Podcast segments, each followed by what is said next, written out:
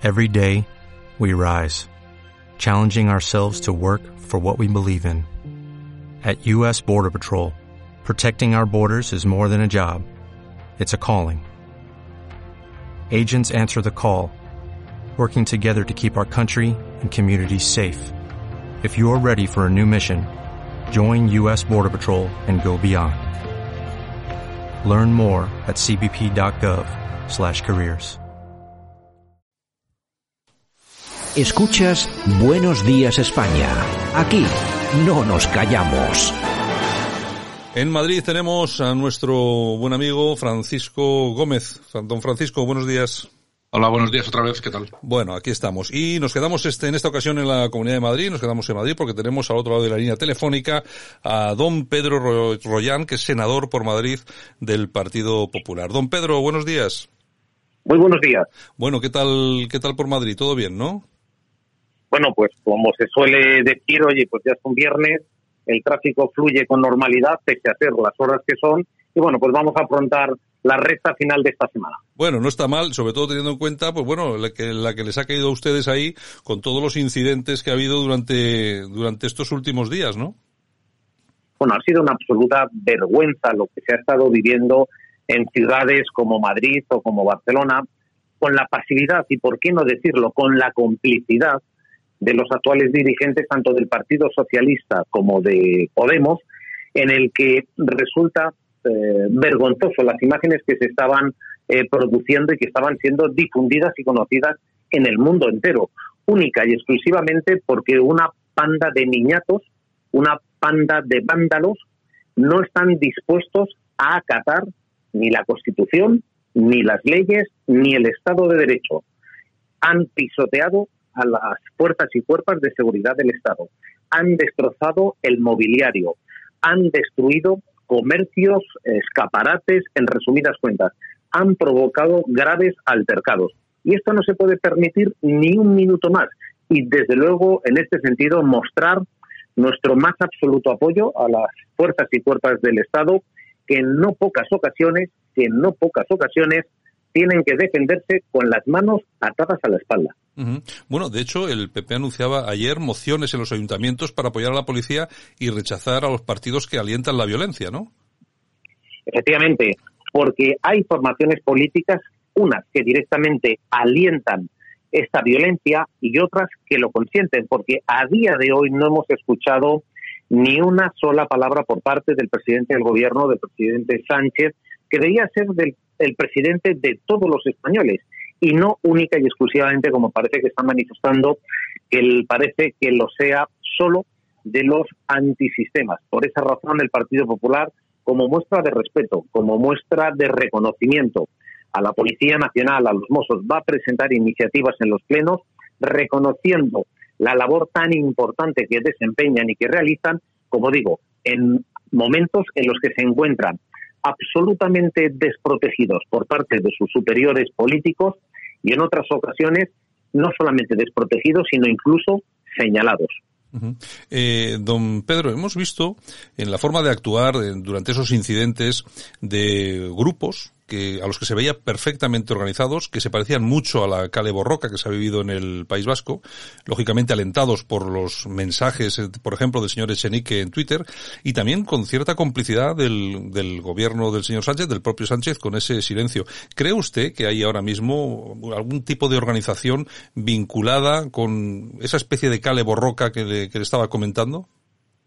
Sí, no tengo ningún, no tengo ninguna duda. Es decir, yo creo que en este país, al igual que en otros, eh, bajo el caldo de cultivo del populismo.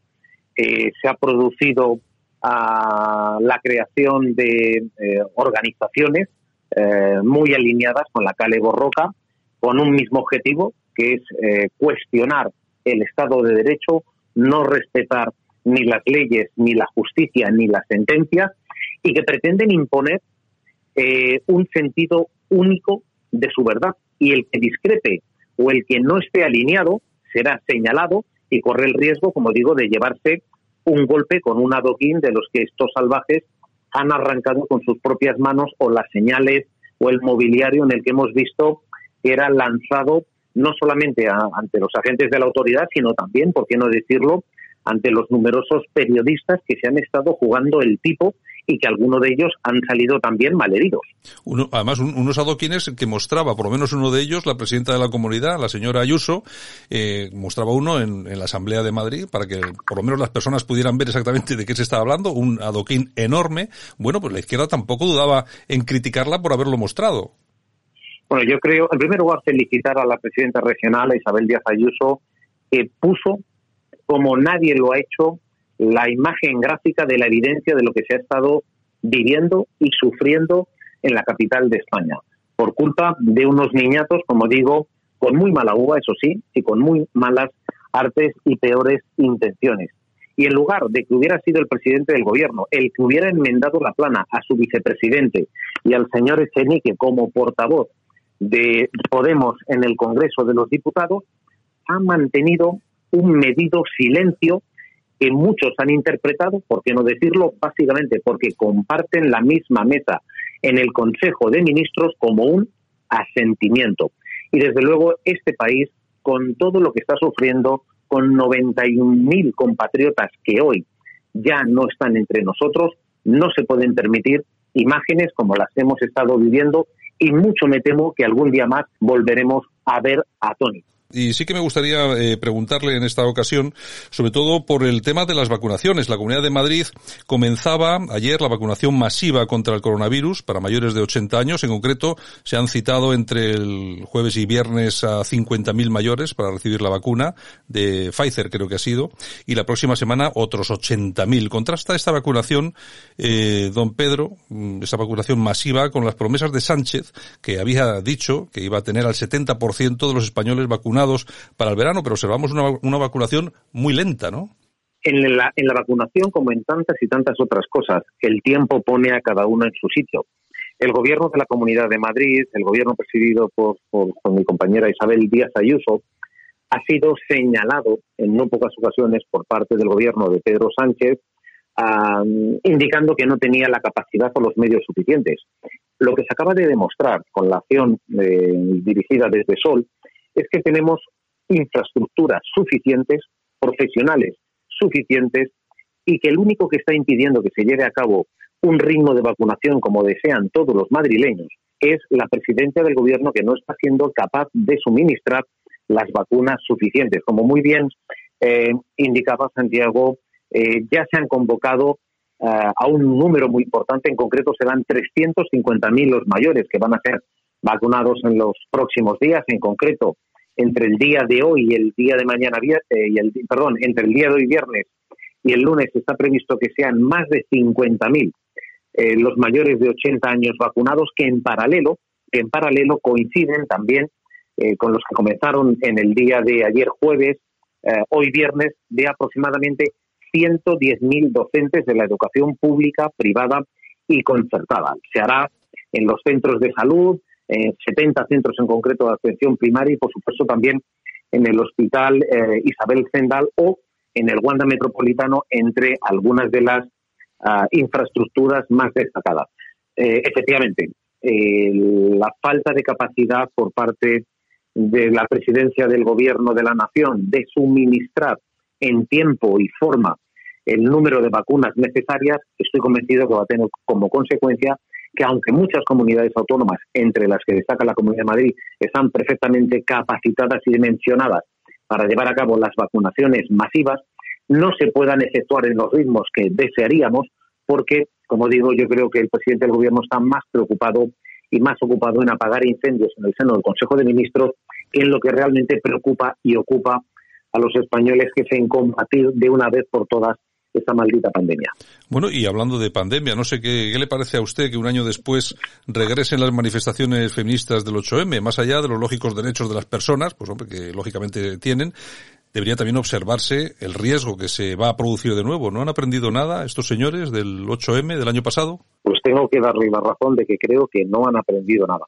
Eh, francamente, el que se vuelva a hablar de celebrar manifestaciones multitudinarias, eh, lo digo lo digo eh, desde, desde el convencimiento de que creo que es un insulto y una traición a los más de 90, 91.000 fallecidos, 91.000 compatriotas y sus familias rotas de dolor porque en muchas ocasiones no han podido despedirse de sus seres queridos.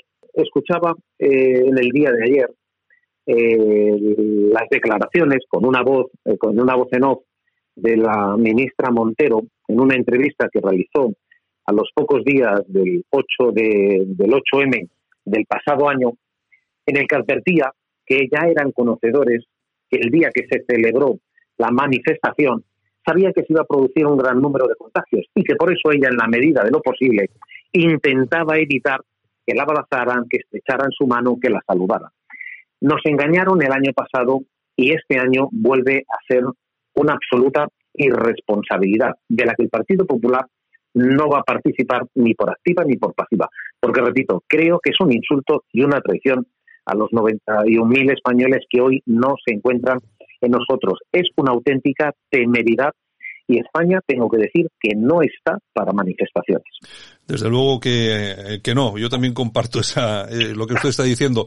Francisco Gómez, ¿alguna, alguna pregunta? Cómo no, eh, por supuesto que sí. Vemos, eh, señor eh, Royan, cómo el gobierno constantemente eh, se le llena la boca hablando de la España vaciada y, sin embargo, observamos cómo mm, prácticamente no ha hecho nada en, en, todo este año y poco que lleva, que lleva gobernando. Sin embargo, hace unos días usted en el Senado ha solicitado que para los pequeños municipios sean dotados de una pequeña parte de los fondos europeos cuando lleguen, aproximadamente un 14%, y, sin embargo, el PSOE no ha aceptado esa propuesta. ¿Qué tiene que comentar sobre este asunto? Pues que, como dice el sabio refranero español, una cosa es predicar y otra bien distinta, dar trigo y que se pilla de a un mentiroso que a un cojo. Gobierno de la nación, el Partido Socialista y Podemos que les llena la boca de hablar de la España despoblada, de la España vaciada, pero cuando llega el momento de dotar del reconocimiento, del conocimiento y de la experiencia que tienen estos alcaldes y alcaldesas de pequeños y medianos municipios, en el que puedan participar activamente de esos fondos de reconstrucción y resiliencia, hay que decir que las entidades locales, todas, eh, pequeñas, medianas y grandes, representan el 14,6% del gasto público. Bien, pues si representan el 14,6% del gasto público y tenemos en cuenta que serán en torno a los 140.000 millones de euros los que van a llegar procedentes de la Unión Europea, que en esa misma proporción del 14,6%, lo que equivale a 20.000 millones de euros, nuestras alcaldesas y alcaldes de manera muy particular los de menor población tengan algo que decir de cómo se tiene que destinar esos recursos económicos, porque lo que no se puede consentir, más en un gobierno tan sectario como este, en el que desde Moncloa se van a guisar y se van a comer, es el, el destino y el reparto de esos 140.000 millones de euros, lo que no se puede consentir es que desde la mullida moqueta de Moncloa se diga cómo tienen que invertir en los pequeños municipios, sobre todo en aquellos que están perdiendo población año tras año. Creo que es el momento, o creo que era el momento, de que el Partido Socialista apoyara la enmienda presentada por el Partido Popular, que no perjudicaba a nadie y que lo que hacía era dotar de recursos económicos, sobre todo a los ayuntamientos en un periodo de pandemia y pospandemia, para superar los hitos y los retos que tienen ante sí. Sin embargo, también aquí en, Madrid eh, nos, nos, ceñimos a, la ciudad y, a, los, a, los, pueblos de alrededor y, grandes ciudades que tenemos alrededor. Eh, vemos como el PSOE del señor Gabilondo una y otra vez intenta hacer ver a la opinión pública de que quizás el gobierno de Ayuso, e incluso también a nivel de ayuntamiento, eh, con el señor Almeida, pues eh, no, se nota, por lo menos es lo que ellos tratan de decir, cierta lejanía a la hora de acercar posiciones, tal y como imagino que siguiendo, siguiendo las instrucciones que desde la Moncloa y el señor Sánchez trata de vender a la opinión pública, ¿no? que es la de esos acercamientos y tratando siempre de echarle la culpa a, la oposición, en este caso al Partido Popular. Sin embargo, aquí en Madrid hemos observado cómo, eh, bueno, pues el, realmente el PSOE con quien más se siente cómodo es con la izquierda más radical, ¿no? Y, por ejemplo, han incorporado en algunos gobiernos, como en Pinto, Getafe, San Fernando de Henares o Galapagar, Galapagar a, gente de Podemos en sus gobiernos. Esto es, es cierto, ¿verdad? Sí, efectivamente. Mm, yo creo que a lo largo de la presente legislatura uh, el Partido Socialista no le ha importado con quién sentarse ni de quién recibir los apoyos y los votos con tal de alcanzar su único objetivo, que es el de mantenerse en la poltrona. Decía el señor Sánchez que él no pasaría con Podemos porque eso supondría el insomnio al 95% de la población. Y tenía razón, porque hoy conciliar el sueño a la clase media, a la clase más desfavorecida, a nuestros mayores, a los millones de españoles que no tienen trabajo y a los más de 600.000 que en el último año lo han perdido, les resulta muy difícil conciliar el sueño. Y del mismo modo que ha recibido el apoyo y se ha visto favorecido eh, por los antisistema, por los independentistas, por los herederos de Batasuna, hoy el Partido Socialista les devuelve ese agradecimiento en modo de tender puentes en gobiernos como indicaba Pinto, Getafe, San Fernando, Galapagar, en el que, bueno, pues encuentran acomodo, rescatan, si se me permite la, la observación, a, los grupos municipales de Podemos y, como digo, entre ellos se pagan favores. Siempre la izquierda aparenta estar separada, aparenta estar eh, distante entre unos y otros, pero cuando llega el momento de repartirse los sillones, rápidamente, de manera inmediata, encuentran acomodos para todos ellos. Y si no, buena prueba de ello es el que tenemos el gobierno de la nación más multitudinario, no de la historia de España, sino de toda Europa.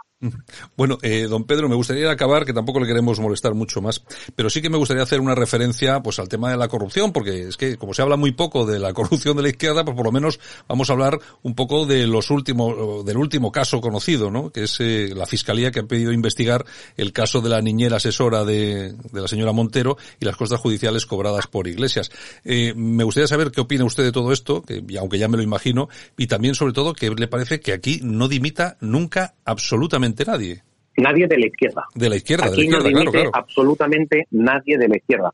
Realmente, eh, lo comentaba anteriormente, más de 600.000 personas han perdido su empleo a lo largo del último año, son casi 800.000 eh, los españoles que se encuentran en una situación de ERTE y que muy mucho me temo, una parte muy importante terminarán engrosando las listas del paro, pero mm, para la izquierda esto no va con ellos para la izquierda eh, más radical, más antisistema, que como decía anteriormente, siempre, absolutamente siempre, encuentran un acomodo. Y desde luego, yo creo que es absolutamente insultante eh, el que hemos visto imágenes de cómo la ministra Montero, o en su caso también los de, la hija del, vicepresidente del gobierno, bueno, pues se ha visto eh, atendida, cuidada, por, por bueno pues por una niñera guion eh, asesora en el que como muy bien indicaba pues ya la fiscalía está pidiendo investigar eh, el caso de la niñera asesora ah, como una pieza independiente por una posible malversación de fondos públicos. Creo francamente que es eh, insultante con la que está cayendo en este país con los temores y las incertidumbres que se ciernen sobre nosotros porque siempre que ha gobernado el Partido Socialista y más aún agravado con la, con la participación en el gobierno de Podemos, eh, el paro, la corrupción ha acampado a sus anchas. Simple y llanamente hay que tirar de la hemeroteca.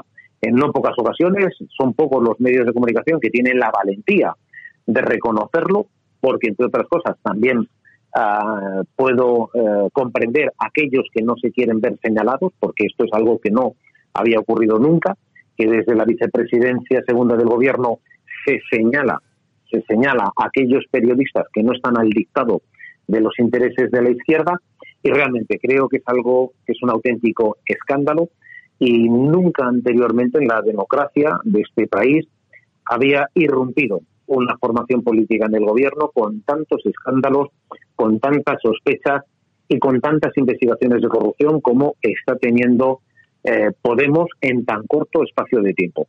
Escándalo de enchufismo, malversación de fondos, corrupción, financiación irregular. Realmente no les falta de nada. Bueno, pues nada, don Pedro Royan, senador por Madrid eh, del Partido Popular, muchas gracias por haber atendido nuestra llamada, un placer y aquí nos tiene para lo que quiera. Como siempre, un placer participar en Muy Buenos Días y Muy Buenos Días España, por lo tanto. Venga, buenos días. Escuchas Buenos Días España. Aquí no nos callamos.